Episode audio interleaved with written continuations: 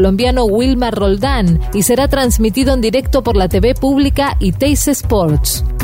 Más información en telam.com.ar.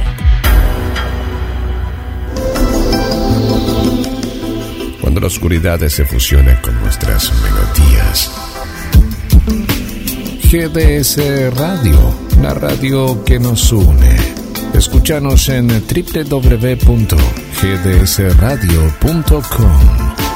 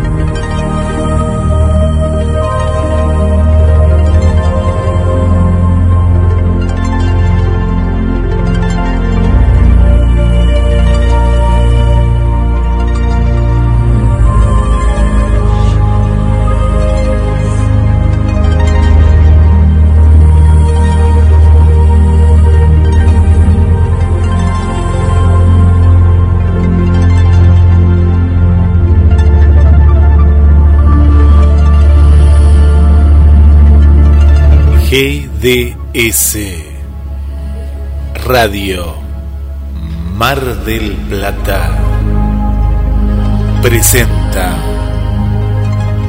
a las puertas de Magonia.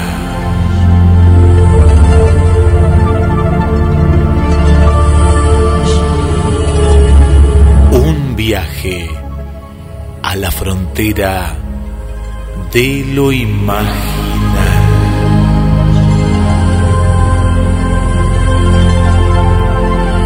Locución Guillermo San Martino. Y le damos la bienvenida al creador y conductor del programa, el señor Carlos Matos. Buenas noches, Guillermo, ¿cómo estás?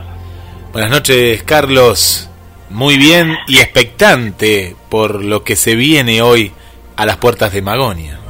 Por la entrevista de hoy. Bueno, en primer lugar vamos a saludar a Marcela y a Marina por los cinco años del programa, el programa que nos, que nos antecede. Hay que estar cinco años en el aire. Somos oyentes del programa, así que les enviamos un fuerte abrazo. Y Guillermo, antes de entrar en tema, eh, quiero un hacer un pequeño recuerdo para Polo Román, porque me enteré justamente en el programa anterior eh, acerca del fallecimiento de, de, Román, una persona que en un momento fue director del auditorium y junto a Alberto Payeta, otro, otro amigo que falleció también este año, colaboraron mucho con la Biblioteca Parlante de Mar del Plata, eh, consiguiendo material, elementos de sonido y una persona muy querida realmente. Además, Polo tenía esa forma de hablar, que seguramente vos lo habrás disfrutado muchas veces, Guille, esa forma parsimoniosa en la que hacía parte, que hacía parte, hacía parte a, los oyentes de cada una de las cosas que él contaba. Eh, uno de los salsaleros que vivía acá en Mar del Plata, que tantas, en tantas oportunidades nos ha llevado también a la frontera de lo imaginal, contando anécdotas, mitos, leyendas, de distintos lugares del país, eh, por donde estuvieron de gira los, los chalchas, como decía él. Así que seguramente ya estará guitarreando en el cielo el querido Polo.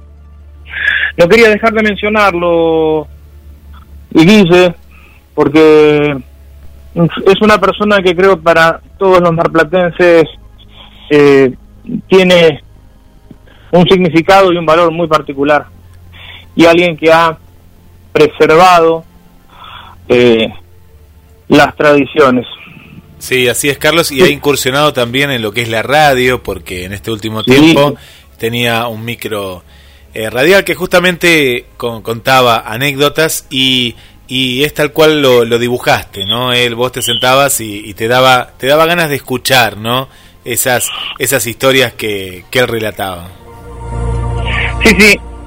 Y bueno, eligió para partir justamente el último día de la Semana de la Tradición. Eh, por eso no queríamos dejar de, nombrar a Apolo. Y, un gran abrazo, por supuesto, para toda su familia. Muy bien, Guillermo, entonces eh, vamos al programa de hoy. Vamos a mm, escuchar un testimonio, una entrevista, para poder aplicar algunos de los métodos que venimos desarrollando a lo largo del programa, el análisis semiótico, vamos a escuchar a María de los Ángeles Laconte, nos va a narrar un hecho del cual fue partícipe, en realidad van a ser dos. Les pedimos a, a las oyentes y a los oyentes que me escuchen con detenimiento. Es un testimonio que dura aproximadamente unos 15 minutos hay muchísimos elementos que aparecen en esta entrevista. ¿Te acordás que en la entrevista que le hicimos a, a Nicolás Miranda pasó lo mismo? Es decir, eh, a partir de, un encuentro que él tuvo con uno de estos eh, personajes míticos, o no, como él lo dice, del folclore argentino, cuando abordamos el tema de los licántropos, el familiar y los lobisones. En ese relato después eh, aparecieron un montón de elementos dignos de ser analizados. Bueno, lo que nos va a contar María de los Ángeles es un incidente ovni que lo podemos tomar desde muchos ángulos. Vamos a explicar qué ocurre con este incidente si lo tomamos desde la hipótesis ET y qué panorama se nos abre si recurrimos a un análisis convergente desde la multiperspectiva, viendo lo liminal, viendo eh, la semiología de eh, todo su discurso. Así que bueno, Guille, eh, antes vamos a enviar saludos a, a la gente del Café Ufológico Rosario, del Café Ufológico, Ufológico Río 54 también, eh, a las personas del, de a los miembros del CIFO, que siempre están, están atentos, eh, a Esteban Lingeri, a Marina Llaveno, y bueno, ya, ya nos iremos este, ya iremos mencionando a cada una de las de las personas que, se comunican con nosotros. Así que bueno, Guille, si, si vos querés pasar los, los números de la emisora para mm, que nuestros oyentes se comuniquen y vamos después entonces a la invitada de esta noche. Así es, Carlos, eh, ya abrimos el chat de, de la radio que está en todas las páginas www.gdsradio.com.ar, gdsradio.com. Estamos también a través de gdscultura.com desde esta semana. Bueno, en todas las páginas van a encontrar justamente una carta que dice mensajes para la radio y ahí hasta pueden opinar de manera anónima, ¿eh? si, ustedes lo, desean. Y si no, es el 223 424 66 46. Lo vuelvo a repetir, así lo anotás y lo agendás en tu teléfono. Nos podés enviar un mensaje de voz, un mensaje de texto, contarnos. También si vos querés dar tu testimonio durante las próximas emisiones, esa es la línea directa. Más 54 223 424 66 46. Estás escuchando a las puertas de Magonia y esta es la entrevista del día. A las puertas de Magonia se encuentra hoy con María de los Ángeles Daconte. Vamos a hablar acerca de la epifanía y el fenómeno ovni. Buenas noches, María de los Ángeles, ¿cómo estás? Hola, buenas noches, Carlos, ¿cómo andas? Muy bien, queremos escuchar aquello que alguna vez charlamos, esa vivencia que tuviste en enero del año 1994. Contanos con todo detalle qué fue lo que viviste. Sí, eh, mira, yo estaba en, eh, en mi habitación, había subido a ordenar mi placar este, tenía mi habitación eh, en primer piso porque era un tipo altillo y la ventana daba a un, eh, la losa de un garage.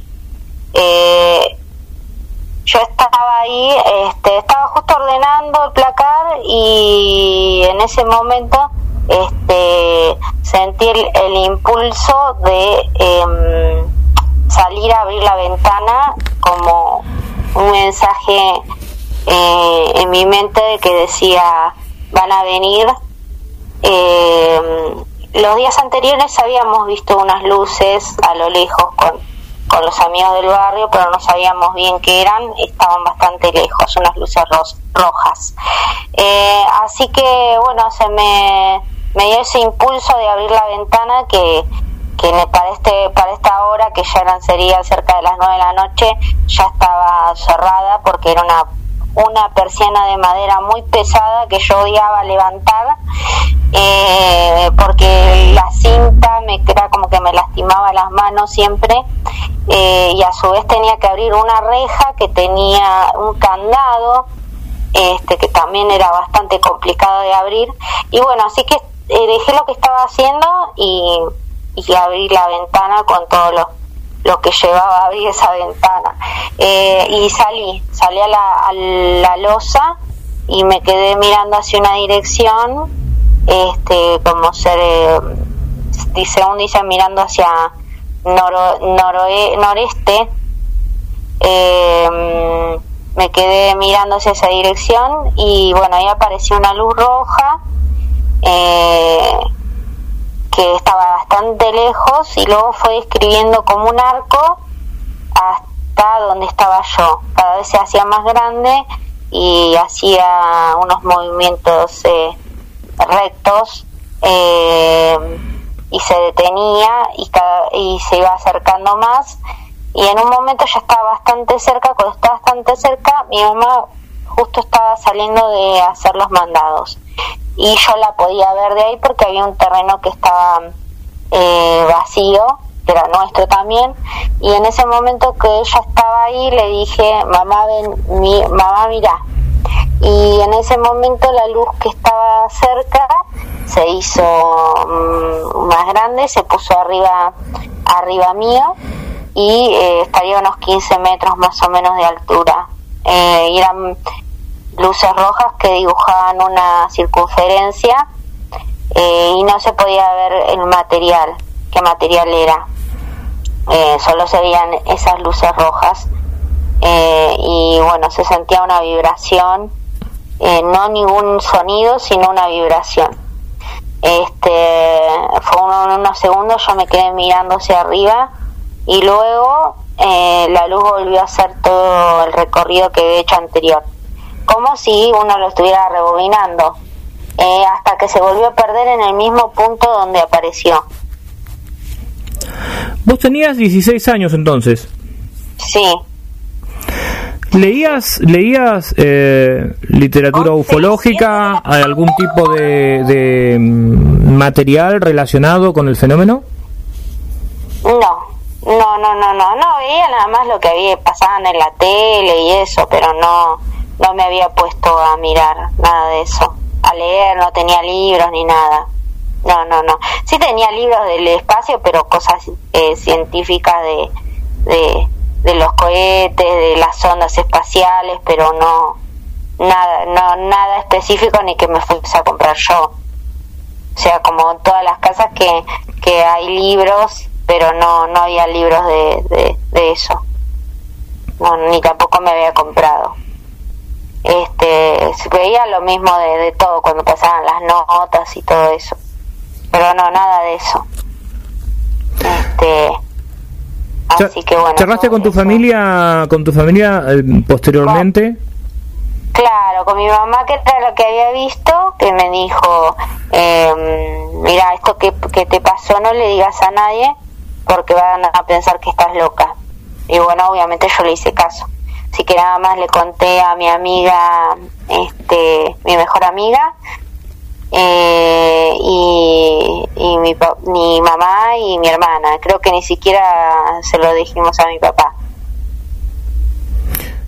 quedó en un, en un núcleo en un núcleo muy muy cerrado muy claro no exacto sí después yo le fui contando cuando uno se pone a charlar a gente de confianza o gente que vos sabes que no te va que no te va a juzgar o que no, no se va a reír este pero muy poca muy poca gente más adelante no pero pero pasó mucho tiempo posteriormente tuviste alguna otra experiencia eh, no no, no, no. Esa sola. ¿Y anteriormente? Esa sola. Y anteriormente que a los seis años, que también fue en verano, y habíamos estábamos en la misma cuadra porque antes vivíamos en otra en la misma cuadra en otra casa. Después bueno mi papá construyó una otra casa y bueno nos mudamos ahí. Y esa eh, fue a los seis que estaba con mi hermana y también nos sentamos a a mirar el cielo a la noche y ahí apareció una luz y de ahí salieron luces a, luces de esa misma luz salieron luces así colores celestes rosados amarillos eh, no eran rojos como la segunda vez y apareció otra luz más que también empezaron a salir luces de ahí este y bueno yo lo miré primero como que me quedé eh, atónita y, después ya me di cuenta que, que no era algo normal y salimos corriendo. ¿Qué diferencias, qué diferencias podés trazar en, en, entre las dos experiencias, Ángeles? Y eh, primero, eh, en una que, bueno, eh, realmente sentí con algo que, que, que, iba a venir y ese mensaje como van a venir, van a venir y salir, este, que en la primera no, no la tuve. Si bien tuve el impulso de salir a mirar el cielo, no, no fue este, como la segunda decir a venir, saber que algo iba a venir, que iban que algo iba a venir. Este, y en la, en la primera no. Eh, además la cercanía, si bien estaban bastante cerca en la primera experiencia, eh, en la segunda eh, fue mucho más cercano, eh, más directo, aparte sentir esa vibración, este fue mucho, mm, fue, otra cosa, digamos. La vibración era... La vibración, ¿cómo, ¿cómo la podrés describir? Mm. ¿Era algo corporal? ¿Tenía sonido? Sí. Eh, no, sí, era algo corporal. No, no tenía sonido.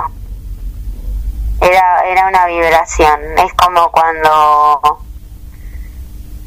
cuando como cuando estás en, en una losa que, que pero sentís que algo pasa pero pero no no sabría bien eh, sé que era una vibración pero no era un, un sonido ¿Y la vibración se produjo eh, en el momento en el que eh, la circunferencia de luces estaba sobre tu cabeza o antes? Sí, sí. Eh. No, en ese momento. Antes no. En ese momento. Y después al rebobinarte esta película, al, rebobinarse esta película como, como vos describís, ¿la vibración fue desapareciendo o permaneció un tiempo más? No, no, desapareció fue en ese momento. Después ya no. ¿Y qué tiempo calculás entre... Eh, ¿Cuánto duró la experiencia cuando tenía 6 años y la experiencia a los 16 años? No, y fue más larga la, la de los de la de los 16. La, la de las otras no sé cuánto hubiese durado porque yo salí corriendo y me metí adentro de casa. Claro, dejaste de verla. no sé cuánto hubiese, claro, dejé de verla. Pero la otra fue más, eh, más larga porque entre que apareció el punto y, y se fue acercando hasta que, bueno, luego se puso, después de volvió a desaparecer, eh, a, a rebobinar, duró bastante. O sea, duró algunos minutos.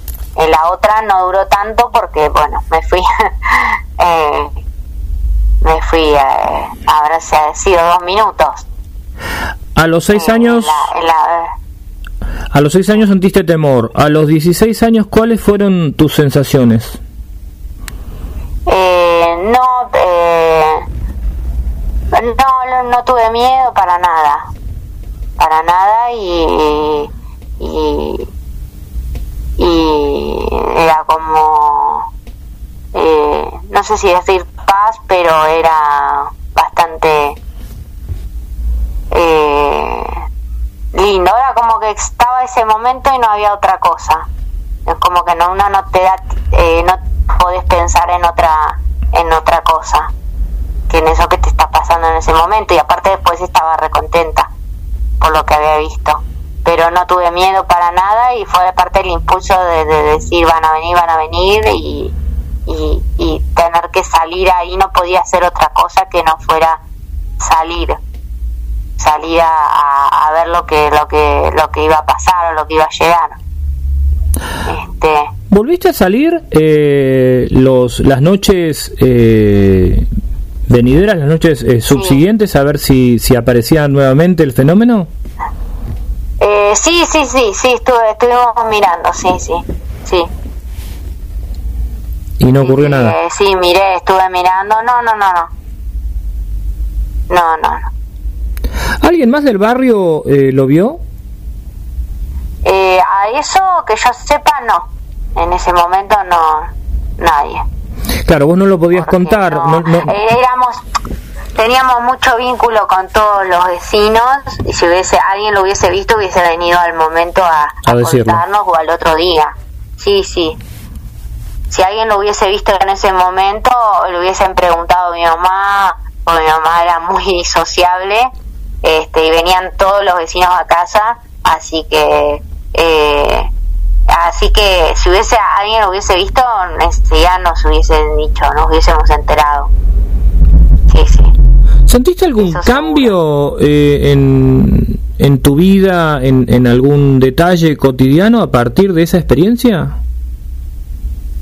Mm, no, no, no, no, no, porque siempre fui bastante mm, retraída y siempre me, me pregunté por qué, sí, a partir de ahí me pregunté siempre qué había pasado y sentí algo, eh, digamos, que fuera de lo común que que, algún día lo descubriré que por qué me había pasado eso, porque sentí que fue realmente algo hacia mi persona. O sea, no es que fui, fue algo que pasó, que, que lo viste a lo lejos, y, sino que sentí que fue algo, algo una conexión, eh, ese suceso eh, directamente conmigo.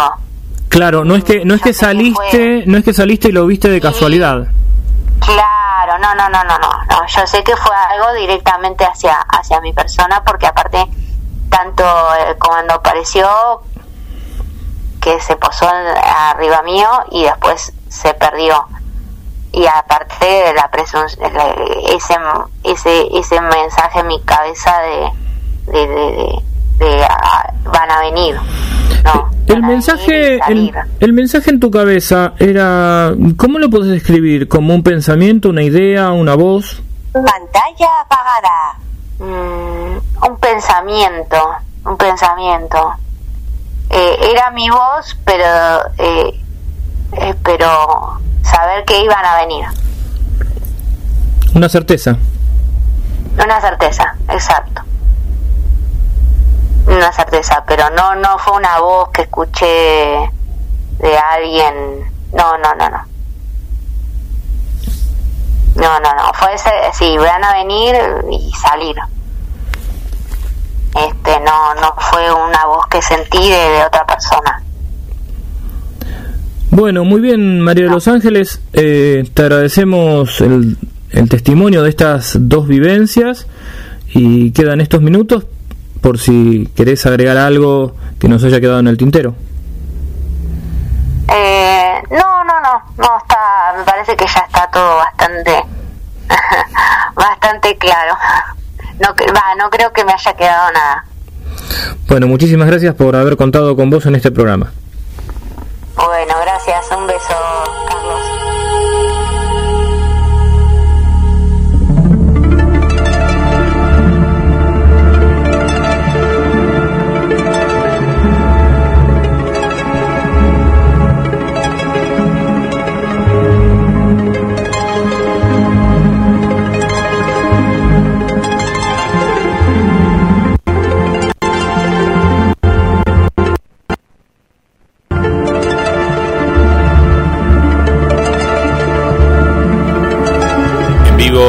por GDS, la radio que nos une, a las puertas de Magonia, 223 424 66 46, la línea telefónica, directo a GDS. Le mandamos un saludo para Laura, un saludo para Vanessa, cariños, Carlos y Guillermo, feliz martes, feliz martes para ti también. Un saludo también para Mario aquí de Mar del Plata, muchas gracias. Para Silvia del centro también, muchas gracias, igual que Adriana. Un saludo para Miriam, le damos la, bienvenida a Miriam. Rosario que nos está escuchando desde España, que ya son la madrugada, ¿no? Eh, gracias por, por estar eh, también y bueno, a toda la gente que, que, nos escribe, Carlos, que ahora la vamos a seguir saludando, pero me quedé, me quedé impactado con, con, el, con el testimonio del día de hoy. Sí, Guillermo, es eh, un caso muy interesante de analizar.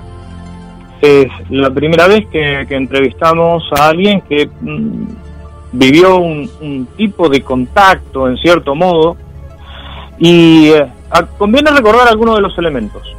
¿Sí? María de los Ángeles tenía 16 años, según ella recuerda, esto fue la segunda quincena de enero. Claro, pasó tanto tiempo que eh, ella me contaba, contaba fuera del micrófono, lo tenía en un cuaderno anotado y viste, con esto de las mudanzas muchas veces hay, eh, hay papeles que se pierden, pero fue tan fuerte el impacto que eh, Recuerda que era verano en el barrio, en la zona norte de la ciudad de Mar del Plata. Y creo, Guillermo, que es interesante someter a, diferentes, eh, bajo diferentes miradas, este caso. En primer lugar, si vos recordás cuando eh, Alberto Brunetti en uno de los programas hizo mención a la estadística y a la ley horaria, este avistamiento se produce entre las ocho y media y nueve de la noche, estaría dentro de la hora de, mayores avistamientos. Si tenemos que rectificar la hora por, el tema del adelantamiento eh, horario, al, uso horario de la Argentina, eh, esto ocurrió en realidad entre las siete y media y las ocho, es decir que es un poquito antes del pico, es un poco antes del pico del avistamiento, de, los avistamientos. Hay algunas diferencias con otros casos. Acá eh, María de los Ángeles plantea que ella sintió eh, una especie de, voz interna, que era su propia voz, de llamado, advirtiéndole que, que iban a venir. En otros testimonios nos, nos hemos encontrado con que el testigo se ve este, eh, sorprendido por el fenómeno.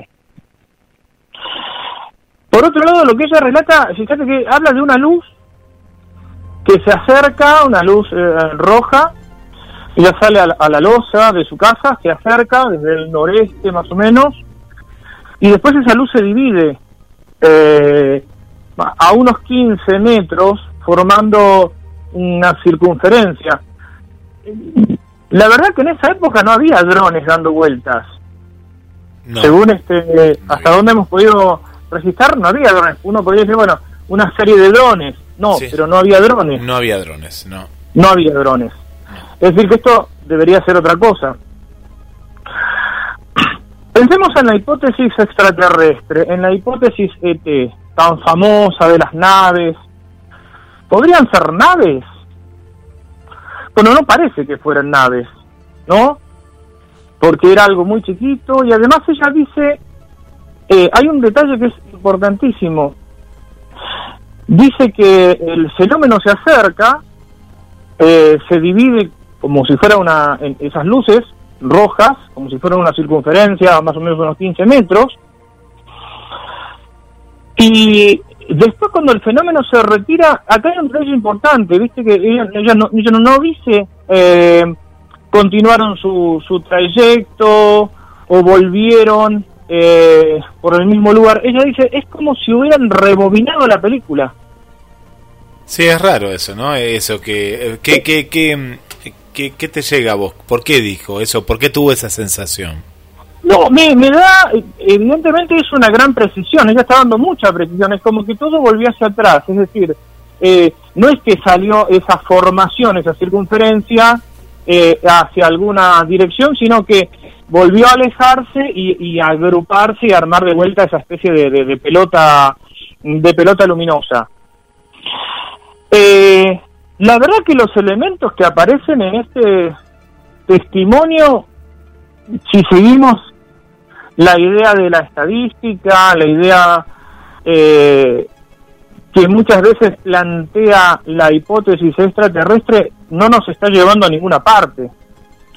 Lo que podemos decir es que, eh, por conocer a María de los Ángeles Aconte, que es una persona eh, Primero que vos la, notaste en, la entrevista, es una persona que no se expresa de manera sensacionalista, es una persona más bien tranquila, eh, tiene mucha precisión en lo que dice y no sobreabunda. Fíjate que cuando le, pedí que si quería agregar algo más, dijo no, esto está, es todo lo que puedo decir.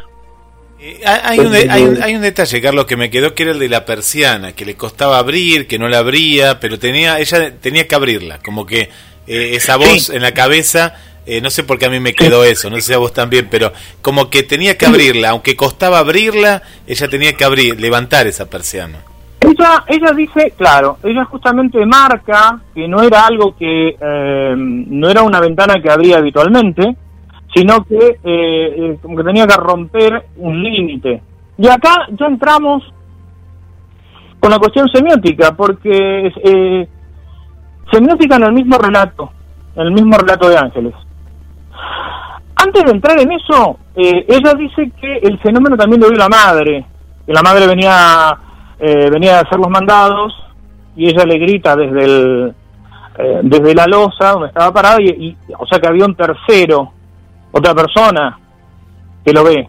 Pero es la única, eh, además de ella, o sea, los vecinos nadie, nadie lo, lo, apreció, nadie lo vio.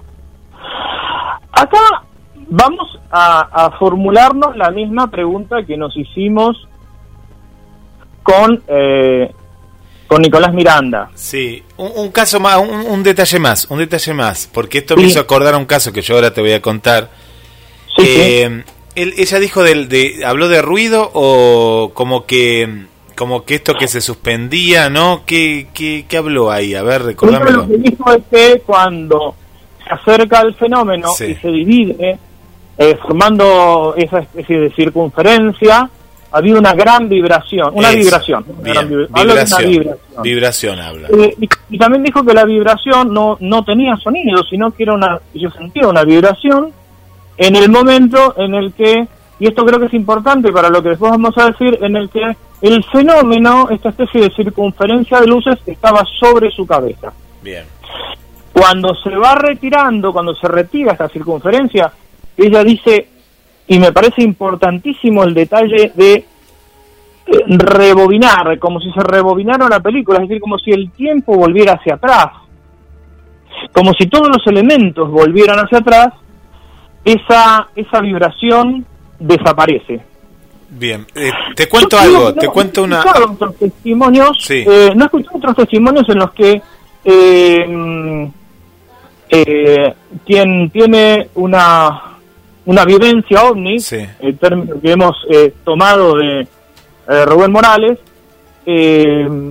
haya relatado esto, ¿no? Esta, esta especie de rebobinar. No, eso no, pero sabes que me, me ha tocado en un programa que hacía, hace unos años se emitía acá por GDS, un testimonio también de Mar del Plata, esto fue en pleno centro, me hizo acordar mucho a, ojalá que en algún momento podamos tener contacto con, con ella, pero ya pasaron unos cuantos años, que ella también eh, relataba un objeto pequeño que no sabía cómo describirlo, que giraba, que vibraba, y por eso quería que vos lo digas, porque me quedó eso de la vibración y el cual parecía como que lo observaba y que también previa, previamente a eso había tenido una serie de acontecimientos como que algo le avisaba que algo iba a ocurrir y ella se acerca a la ventana. mirá, parece, eh, me, cuando vos me mandaste la foto digo, a ver si es la persona que, que yo recuerdo. No, no es, no, es, no es ni con el nombre ni la cara, no, es otra persona. Y, pero sí tiene mucho en común con este caso, ¿no? Con el caso de María de los Ángeles. Sí. Tienen como el caso de María de los Ángeles. Sí, sí, sí, Carlos. Eh, sería muy importante que podamos podamos obtener el, testimonio de esta, de esta de esta otra chica, esta otra persona que, vivió algo similar. Bueno, decíamos entonces, eh, Guillermo, que eh, cumple con la ley horaria, que a diferencia de otros casos no se ve interrumpida su actividad por el fenómeno. Eh, siente una especie de llamado. Es decir, esto tiene más las características de una epifanía, tiene más las características de una especie de revelación de alguna manera. Entonces, eh, la vía del análisis tiene que eh, ir por el lado de lo imaginal. ¿Qué es lo que está pasando?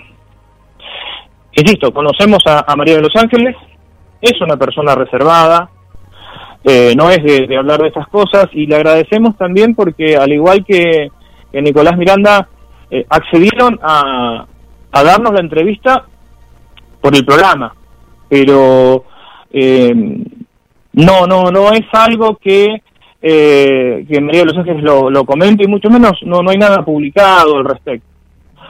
Ahora, ¿qué nos dice, qué nos dice lo imaginal? ¿Qué nos dicen los elementos de este de este relato? Pensemos en el nombre, pensemos en el nombre, María de los Ángeles. Partamos de la base del nombre. ¿A qué, a qué nos remite María de los Ángeles? Eh, María de los Ángeles es eh, una advocación mariana, es la, es la patrona de Costa Rica, entre otras eh, entre otras eh, eh, otros patronazgos que tiene eh, María de los Ángeles. ¿no? Estamos yendo por el lado del mito. Quiero aclarar que en ningún momento la persona entrevistada hizo este tipo de asociaciones. Estas asociaciones las hacemos nosotros estudiando su relato, su discurso. ¿Qué edad tenía María de los Ángeles acá? Tenía 16 años. Fíjate que no es un detalle menor, es, eh, es la adolescencia. María de los Ángeles, 16 años, concuerda con muchos mitos que aparecen en el estudio de las religiones comparadas, eh, mitos egipcios, mitos persas, griegos y también en la Biblia.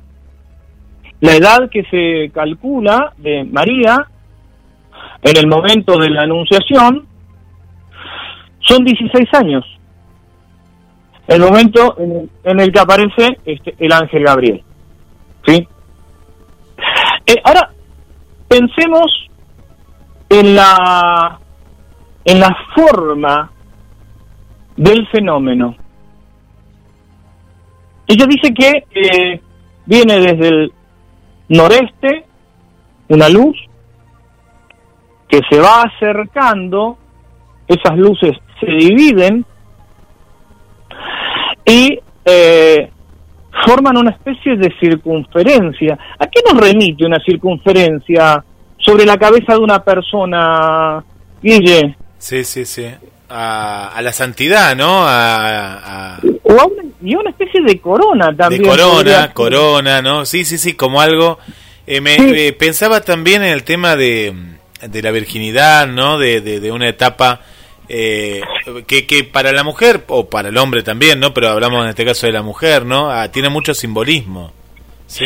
Tiene mucho simbolismo, pero fíjate que lo, lo, interesante de, de, esto son la, es, es la cantidad de, de elementos eh, arquetípicos, de elementos arquetipales, que los encontramos en justamente en la frontera de lo imaginal. Eh, si vamos por otra vía a analizar este relato, la verdad es que nada nos, eh, nos hace pensar que podría tratarse de naves extraterrestres. Y habla de una vibración también, una vibración, algo que no tenía sonido, pero alguna forma de existencia tenía.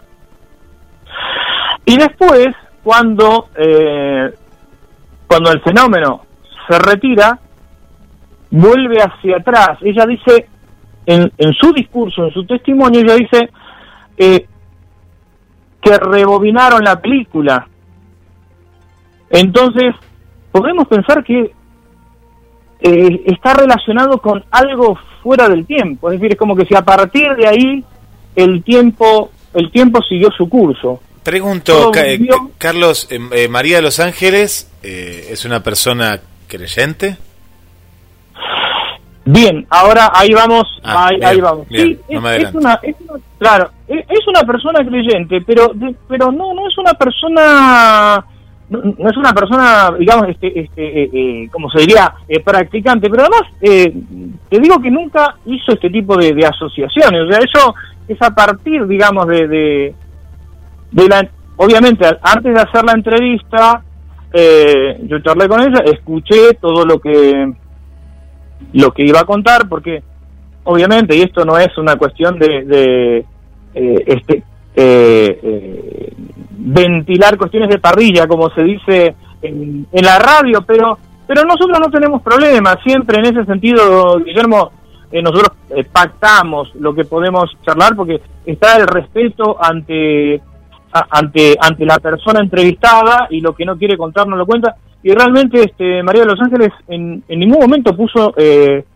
reparos. Dijo no no está bien tratándose de, este programa cómo enfocan el tema yo no tengo ningún inconveniente eh, entonces, bueno, decía que eh, el tiempo sigue su curso.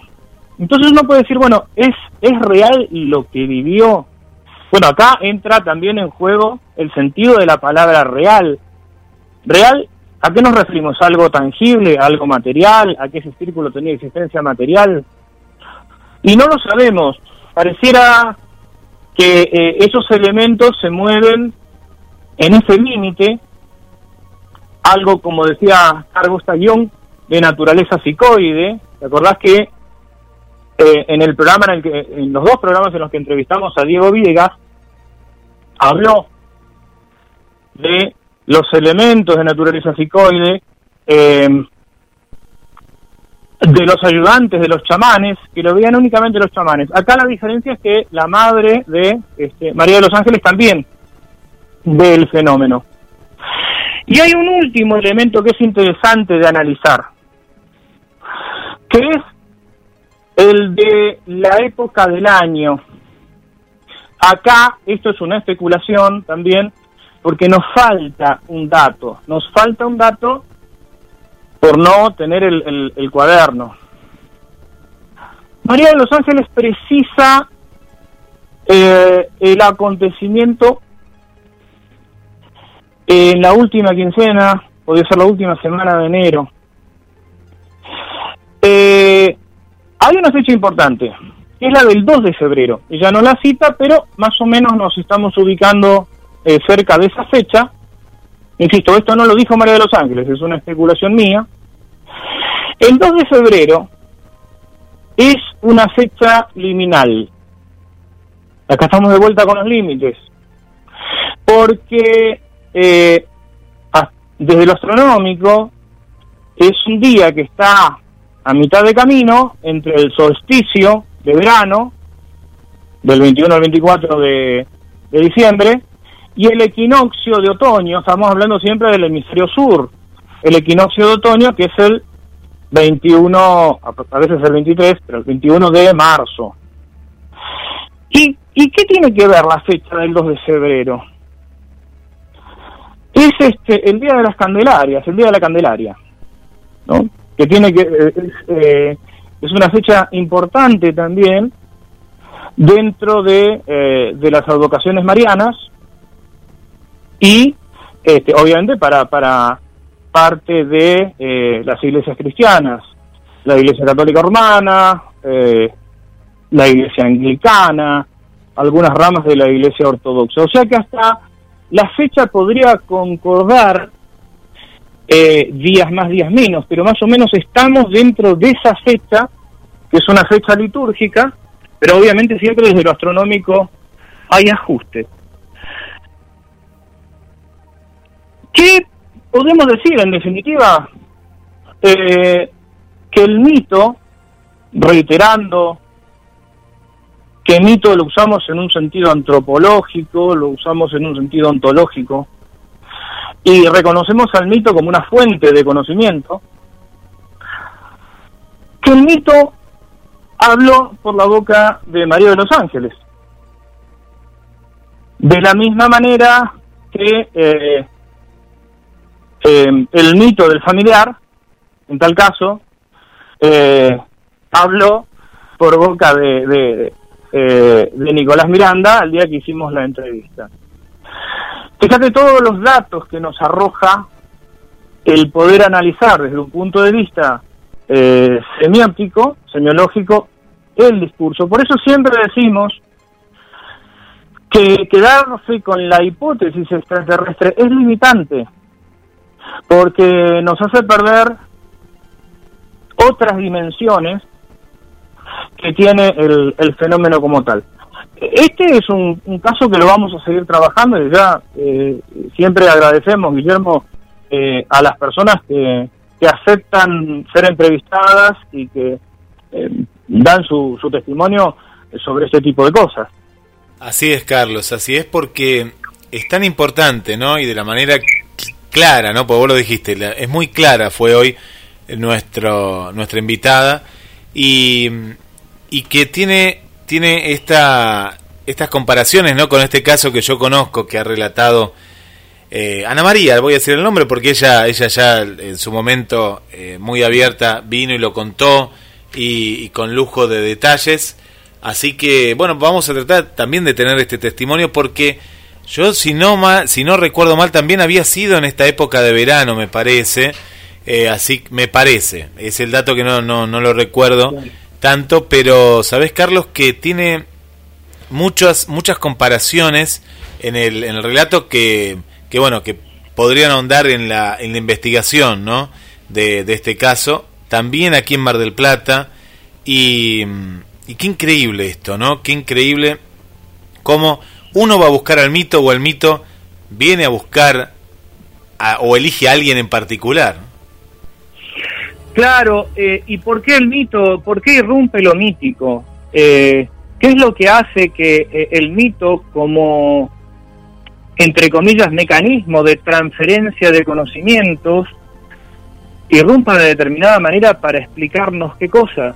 ¿Qué es lo que hay en el inconsciente colectivo? ¿Qué, eh, cuál es el cuál es la finalidad cuál es el, el propósito esto es lo, lo, apasionante de, de, analizar este fenómeno como, como también como las leyendas porque arrojan mucha información.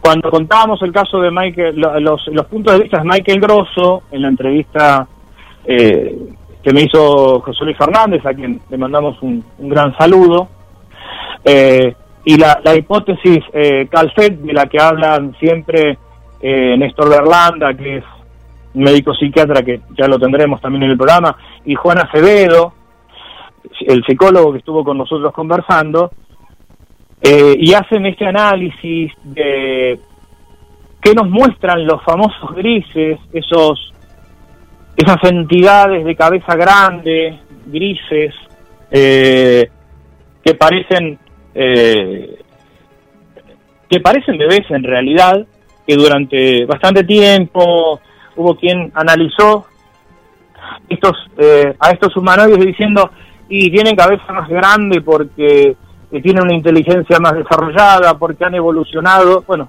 es decir, aceptando la teoría de la evolución. Y este y, y Néstor Berlanda y Juan Acevedo eh, denominan este, a estos entes, eh, usan la palabra calfet, que es eh, la, la mezcla de calavera y feto. Y, este, y evidentemente, desde el punto de vista, o metiéndonos en el mundo de lo imaginal, lo que este, esta especie de humanoide que ven tantas personas, lo que nos está mostrando es una época de cambio, una humanidad que muere y, otra que nace, o una humanidad que muere naciendo, eh, y cuando, eh, cuando estos, eh, estas visiones irrumpieron, en muchos casos fueron previas a guerras o, previas a, a, fenómenos tales como, como epidemias. Es un dato también muy interesante para, para tener en cuenta. Sí, y Carlos, sabes que hay, hay una cuestión también para hablarlo en otro programa. Se acerca un, un eclipse el 14 de diciembre que se va a ver en, en parte de la República Argentina, principalmente eh, va a pasar eh, de manera total en Río Negro. Y, y también está, ¿no? En, en, esos momentos entre, entre eclipses y, y momentos de, de la astronomía, eh, que, que mucha gente dice, sí, vi, eh, observé y de pronto, y en muchos lugares he escuchado estos, estos relatos que, que también, ¿no? Eh, dejan mucho, mucha tela para cortar, ¿no? Como, como se dice. Te cuento, eh, Carlos, ahora ahí es para entrar en... porque hay testimonios también sobre ellos y para analizarlos. Está Gabriel Magnante escuchando el programa y nos cuenta él que Moisés cuando bajó de la montaña vio la gloria de Dios y quería ver el rostro y solo le dejó ver su espalda, ¿no? Y, destellaba luces, Moisés. Eh, y bueno, no, está escuchando atentamente el programa y bueno, y agradecemos ahí a, Gabriel. Sí, un, saludo, un saludo muy grande para Gabriel, lo escuchamos también cuando saludó a, a nuestras compañeras, a, Marina y a, a, Marcela en el programa anterior. Claro, eh, hay, hay muchos elementos que de alguna manera eh, culturalmente los tenemos incorporados, más allá de si sos creyente, no sos creyente, eh, en algún momento seguramente leíste la Biblia, a lo mejor lo haces habitualmente, por ahí no, pero si no leíste la Biblia, viste películas, eh, para Semana Santa siempre aparece los diez mandamientos la pasan siempre no este hay muchas hay muchas películas muchas novelas que se han hecho y de alguna manera todo este conocimiento toda esta información está y se presenta de diferentes maneras. Guillermo una pregunta. Sí. María Coco Saavedra que quería contar su su su testimonio que creo que tenía algunos puntos de contacto con esto. ¿Se, ha comunicado? Está ahí, mira, te, te, cuento que está escuchando. Yo no sé si no se anima a salir al aire o no ha visto los mensajes que por porque el único medio que, que tenemos con la oyente es por el medio de Facebook, la tenemos conectada, eh, tenemos por el Messenger, pero se ve que está escuchando el programa, pero no está viendo los comentarios ¿no? que le hemos enviado. Eh, y, pero bueno, eh, quedará pendiente o si ella lo quiere, cuando lo quiera plasmar, está, está en toda su libertad de darlo. Pero te acordás que la semana pasada justamente ella escribió en el muro de su testimonio, lo había mandado hace unas semanas, pero bueno, no la vemos que está ahí, está ahí conectada Y, pero bueno, no, hoy, hoy no va a ser, hoy no va a ser el testimonio. El que sí está escuchando y nos manda mensajes eh, es un querido amigo, es Luis Pepe Pacheco, ¿no? Acá está en el chat, estamos eh, ahí charlando. Dice, gran programa, gran programa. Hola Guillermo, Carlos es un maestro, eh, un maestro. Eh, dice Luis Pacheco.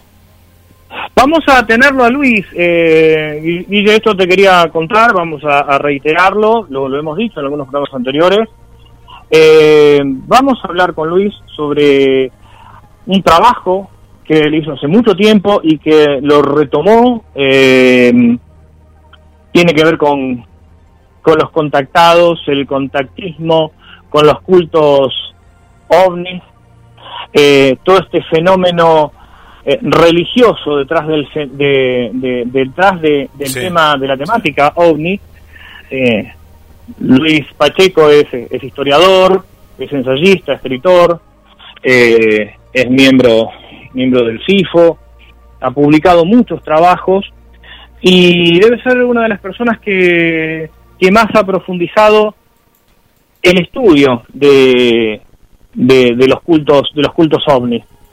Eh, hay lados pintorescos en esto y hay lados muy oscuros. Muy oscuros. Eh, y con Luis vamos a abordar esto también, este tema, eh, para poner este blanco sobre negro, para charlar sin tapujos, porque detrás de estos de estos cultos eh, en algún caso, no, no vamos a generalizar, nunca lo hacemos en este programa, pero en algunos casos hay, hay estafas, hay cosas... Hay mucho, eh, Carlos, de, sectario, ¿no? De, sectas, ¿no? En, muchos de estos casos. y bueno, sí, exactamente. En un momento se hablaba de las sectas platillistas. Hoy, hoy no se está hablando tanto de sectas, se habla más de, de, nuevos cultos. Sobre todo porque la palabra secta para muchos tiene una carga peyorativa. Para mí no.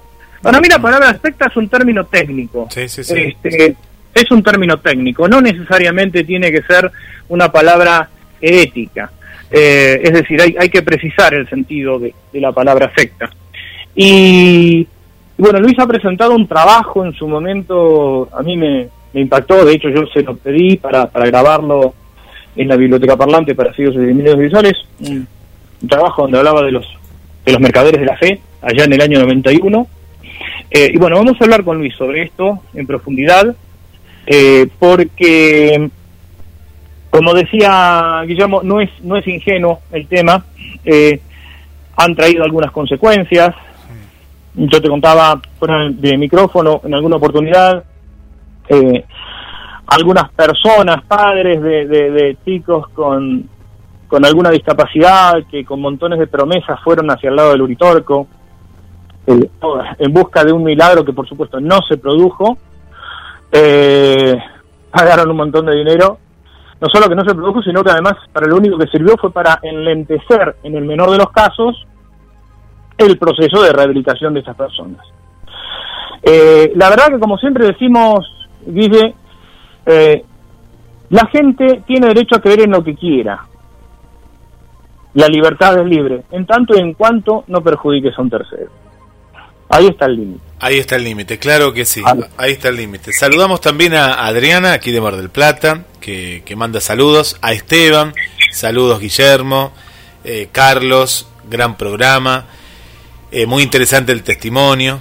Eh, bueno, agradecemos a, toda la gente que, bueno, que martes a martes se, se suma a esta, a esta propuesta y, que nos, nos acompaña, ¿no? Nos acompaña y, siempre estamos expectantes a, lo que vendrá, ¿no? A lo que vendrá. Bien, eh, si todo, si las comunicaciones andan como esperamos que, anden, el, martes que viene lo tendremos a, Luis Pacheco en hablar de estos temas. Eh, que no, también tenemos otro otro material, pero la, la prioridad acá es, eh, que habíamos acordado con Luis, eh, a profundizar este tema. Bueno, nos quedamos esperando a, a María Saavedra que se iba a comunicar con nosotros. Eh, María, mm, justamente el, programa anterior eh, nos preguntaste cuándo iba tu testimonio y bueno, acá nos quedamos esperando tu testimonio. cuando quieras, por supuesto, eh, y tengas ganas y estés en condiciones, eh, estamos eh, abiertos a, escuchar lo que nos, puedas contar. Hay un mensaje más, Carlos, antes de despedirnos de esta, de esta edición, que, que, es para coleccionar porque todos los programas de la radio quedan subidos a diferentes plataformas. Nosotros compartimos un link también directo, ¿no? Que vos lo puedas tener, lo puedas descargar, lo puedas guardar. Si no, estamos en Spotify y en la página de la radio, gdsradio.com.ar y las radios asociadas. Está Miriam, por aquí Miriam Casado, que dice que eh, ella no está segura, ¿no? Eh, pero siempre ha visto en varios pueblos donde vivió, vio constelaciones que para ellas las, las dibuja como únicas. Eh, y cree justamente en el universo, la fuerza mágica y divina que tienen, pero que ha visto cosas maravillosas. Pero no puede, no, no, no sabe si es un objeto volador no identificado o qué es lo que vio nuestra, nuestra amiga y oyente Miriam. Miriam nos cuenta. Muy bien. Eh, ¿Qué tema el de las constelaciones? Vamos a hablar también. Las constelaciones no dejan de ser test proyectivos, donde los pueblos ven diferentes cosas, eh, uniendo imaginariamente esos puntos que que agrupan que se agrupan en en el firmamento no todas las no todos los pueblos vieron lo mismo fíjate que por ejemplo la Cruz del Sur la, bautizan Cruz del Sur eh, los los europeos en Magallanes habla de la Cruz del Sur y acá en en la Patagonia argentino-chilena a esa constelación la llaman Melipal que Melipal es, eh, es la huella es la pisada de el ñandú. Es decir, el ñandú, porque acá tenemos ñandúes, no tenemos avestruces. Los avestruces tienen dos dedos y un espolón. El ñandú tiene tres dedos y un espolón. y esos tres dedos y un espolón eh, marcan esa huella que eh, los pueblos originarios veían de la Patagonia, veían en el firmamento, ¿no? Esa, esa pisada de ñandú ahí en el cielo. Esas, esas estrellas que marcan para los europeos una cruz y para los, los patagónicos la pisada de una vez.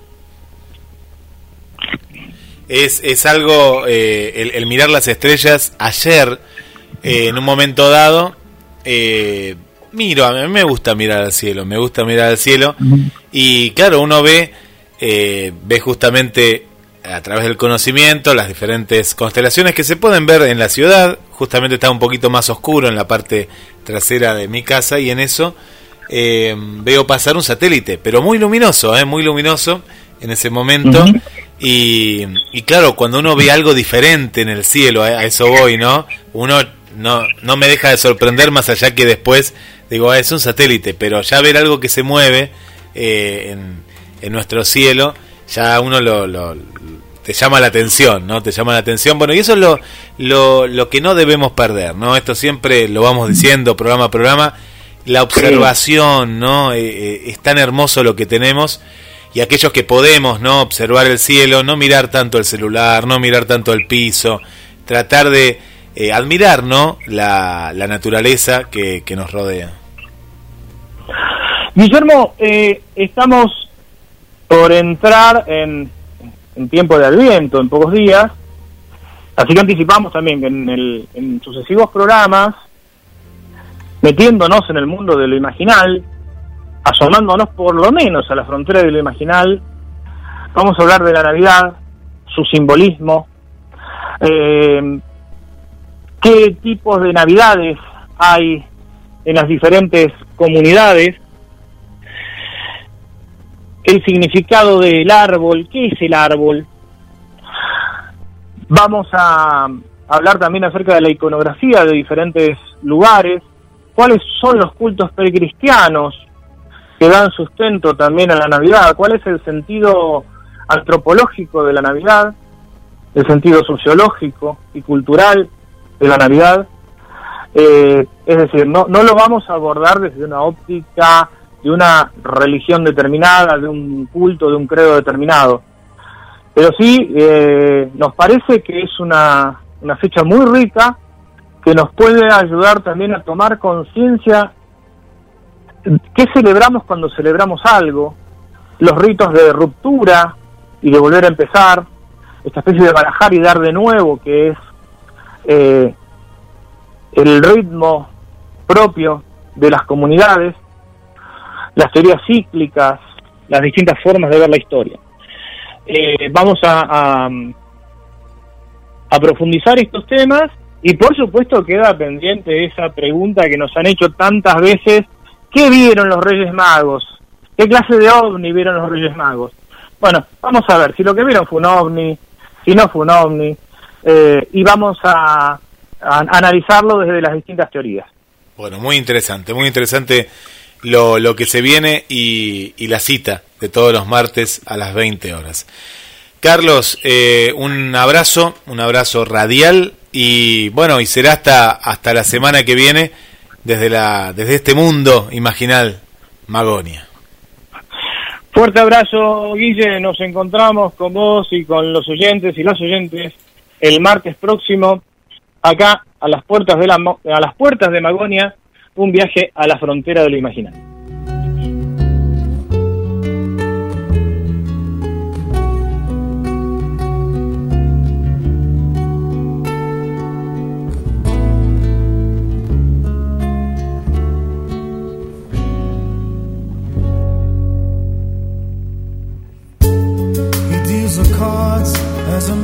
A.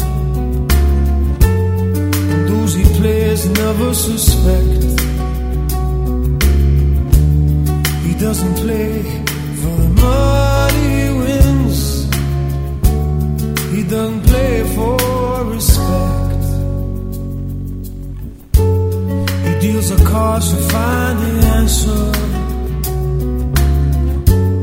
The sacred geometry of chance. Law of a probable outcome. The numbers lead a dance. I know that the spades are the swords of a soldier. I know that the clubs are weapons of war. I know that diamonds need money for this art. That's not the shape of my heart. He may play the jack of diamonds. He may lay the queen of spades.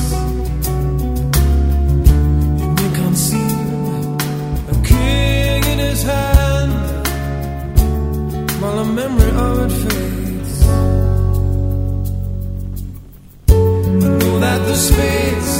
the swords of a soldier.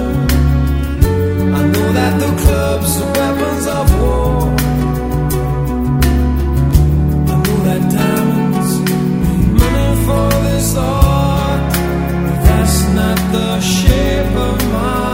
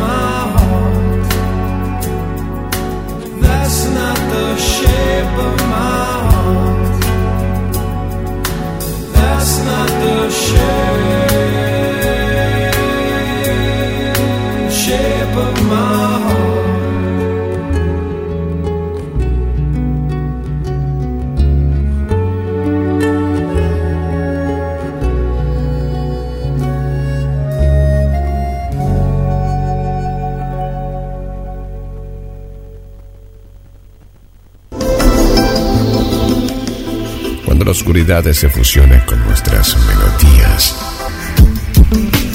GDS Radio, la radio que nos une. Escúchanos en www.gdsradio.com.